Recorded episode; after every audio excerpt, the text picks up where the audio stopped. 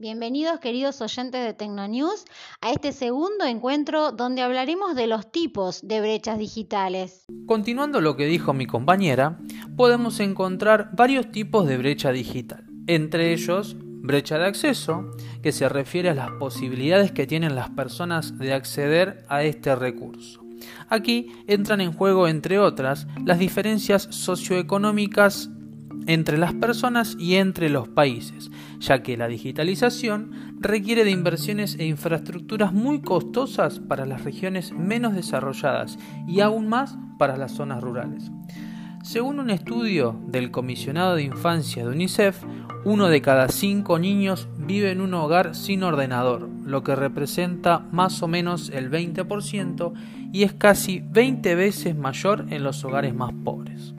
Este acceso desigual a dispositivos digitales redunda en que uno de cada cinco niños de los hogares menos aventajados no tienen acceso a un ordenador y mucho menos disponen de una conectividad fluida y constante necesaria para poder hacer sus tareas escolares.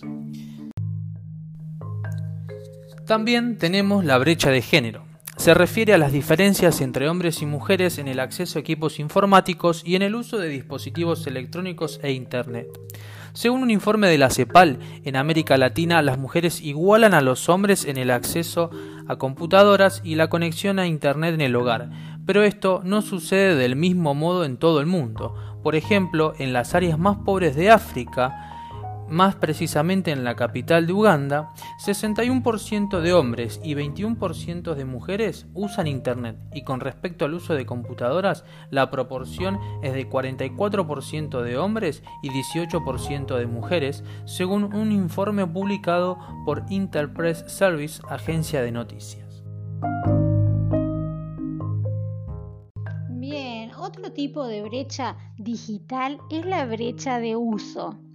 Esta hace referencia a la falta de competencias digitales que impide el manejo de la tecnología.